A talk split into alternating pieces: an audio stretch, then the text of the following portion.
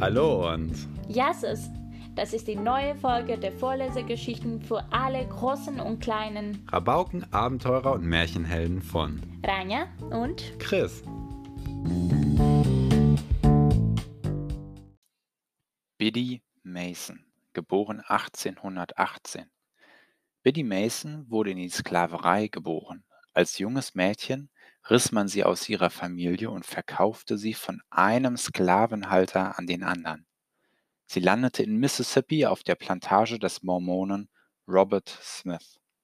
Als die Führung der Mormonen dazu aufrief, zog Robert Smith mit seiner ganzen Familie und allem Besitz nach Westen. Auf dem über 3000 Kilometer langen Gewaltmarsch musste Biddy ihre jüngste Tochter auf dem Rücken tragen und zudem das Vieh antreiben, kochen und sich um die Tiere kümmern. Ein paar Jahre später brach Robert nach Kalifornien auf. Dort freundete sich Biddy mit Schwarzen an, die nicht in Sklaverei lebten, und erfuhr, dass in Kalifornien ein freier Staat war, in dem kein Mensch einem anderen gehörte. Das machte Robert Smith nervös. Er wollte mit seinen Sklaven nach Texas. Doch Biddys Freunde riefen den Sheriff und Robert Smith wurde aufgehalten.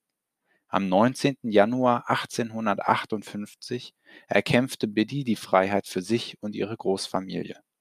Sie fing als Krankenschwester an und machte sich durch ihr unerschöpfliches Wissen über Heilkräuter einen Namen. Hatten ihre Patienten kein Geld, behandelte sie sie kostenlos. Hatten sie welches, sparte sie jeden Penny. Zehn Jahre später erwarb Biddy zwei Grundstücke und wurde zur ersten schwarzen Grundbesitzerin von Los Angeles. Ihren immer größeren Besitz nutzte sie stets, um zu helfen.